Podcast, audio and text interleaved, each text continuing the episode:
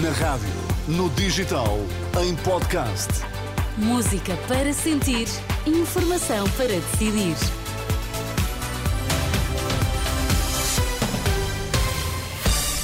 Notícias na Renascença. Para já, Miguel, quais são os títulos em destaque? Luís Montenegro concorda com um inquérito aberto à manifestação de polícias junto ao Cineteatro Capitólio e diz que ninguém está acima da lei. Ursula von der Leyen garante que nunca vai trabalhar com partidos extremistas. Informação para decidir aqui no T3 com Miguel Coelho. Olá, Miguel, boa tarde. Olá, boa tarde. O líder do PSD concorda com a abertura de um inquérito à concentração de polícias junto ao Capitólio na noite do debate com Pedro Nuno Santos.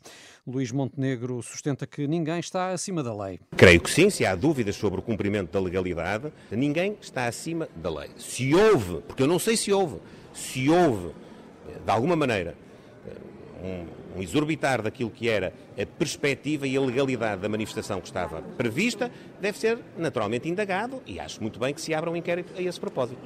Luís Montenegro, questionado esta tarde pelos jornalistas eh, no Porto, eh, o líder do PSD eh, continua, por outro lado, sem esclarecer se está disposto a viabilizar um governo minoritário do PS se perder as eleições. Não quebra o tabu, explica, porque só pensa numa vitória da AD e não se sente fragilizado por isso. Fragilizado porquê? Você quer que eu uh, fale de cenários de derrota que eu não vislumbro no meu horizonte, com todo respeito pela pronúncia não estamos a falar de um cenário em que a AD perderia as eleições. E eu não tenho esse cenário na minha cabeça, peço desculpa. Isto não é arrogância, quero dizer aos portugueses, isto não é arrogância. Isto é aquilo que me move.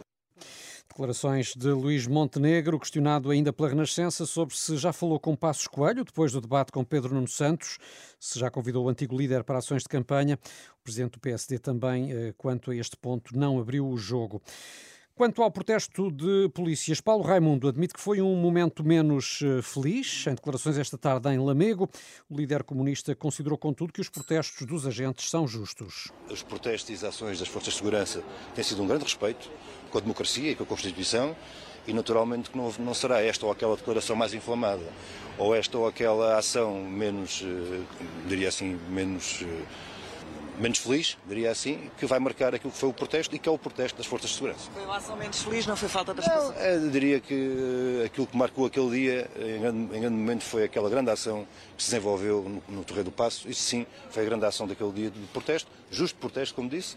Uh, tudo o resto são, são iniciativas só responsabilizam os próprios que nelas participaram. O secretário-geral do PCP em Lamego, onde esta tarde desenvolve uma ação de pré-campanha.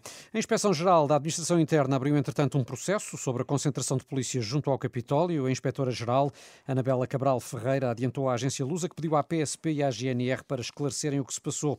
A juíza desembargadora considera necessário saber se o protesto foi organizado ou decorreu de forma espontânea, um protesto não autorizado. Já ontem a PSP anunciou a abertura de um processo de inquérito para apurar eventuais responsabilidades disciplinares e o envio dos factos para o Ministério Público. Igualmente, o Comando-Geral da GNR está a reunir informação, em especial sobre o possível envolvimento de militares da Guarda para eventual procedimento disciplinar. Na Madeira foram absolvidos de todos os crimes os dois arguídos no caso da queda de uma árvore que provocou 13 mortos em 2017. A árvore, um carvalho com cerca de 150 anos, caiu sobre uma multidão que aguardava a passagem de uma procissão. O tribunal entendeu que não ficou provada a causa da queda da árvore, nem o que é que os arguídos, eh, que eh, são a ex-vice-presidente da Câmara do Funchal e o responsável municipal pelos jardins, poderiam ter feito para evitar o incidente. E a caminho das eleições falamos agora de justiça. Já, houve, já hoje ouvimos aqui na Renascença um alerta para o facto de os partidos não estarem, Miguel, a debater aquilo que é essencial. É? Um alerta da vice-presidente da Associação dos Juristas Católicos, para quem a justiça entrou no debate eleitoral a reboque dos casos recentes que motivaram a queda do governo de António Costa ou o caso da Madeira. Em declarações à Renascença, Inês Quadros sublinha que a justiça precisa de reformas urgentes, mas não orientadas a quente e por casos mediáticos políticos. A Associação considera, por exemplo, necessário debater a forma como a justiça serve as pessoas. Considera que os programas eleitorais olham muito para o crime e para a penalização de ilícitos, mas esquecem e não especificam medidas para reabilitar quem eh, um dia se cruza com a justiça. Falta também essa, falta essa dimensão, parece-me que sim, Um, Parece-me que haveria que uh, apostar, de facto, numa reabilitação dos arguídos, dos, enfim, do, daqueles que tenham sido condenados pela prática de crimes. No fundo, como diz o Papa Francisco, uh, que nunca lhes seja retirado o direito à esperança.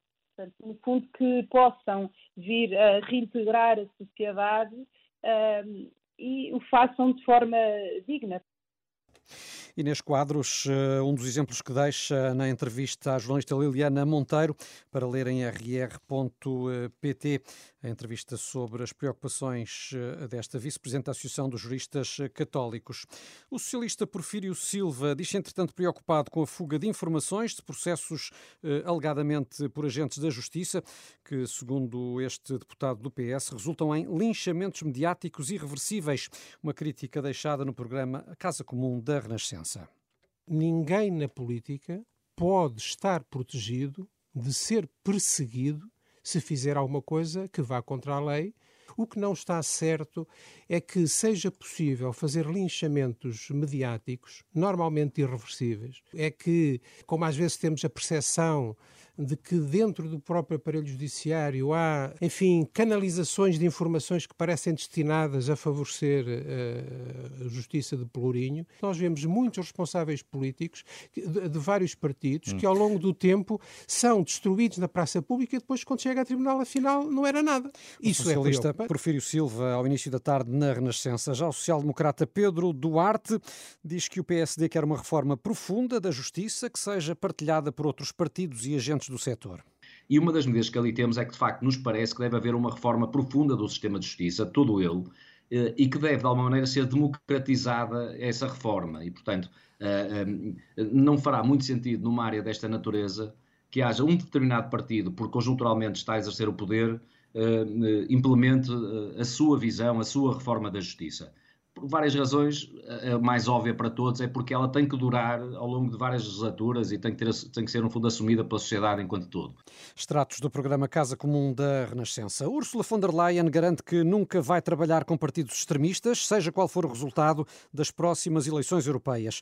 Declaração no lançamento da candidatura da Presidente da Comissão Europeia a um segundo mandato. Work with pro-European Trabalho com grupos pró-europeus, pró-NATO, pró-Ucrânia, claramente apoiantes dos nossos valores democráticos.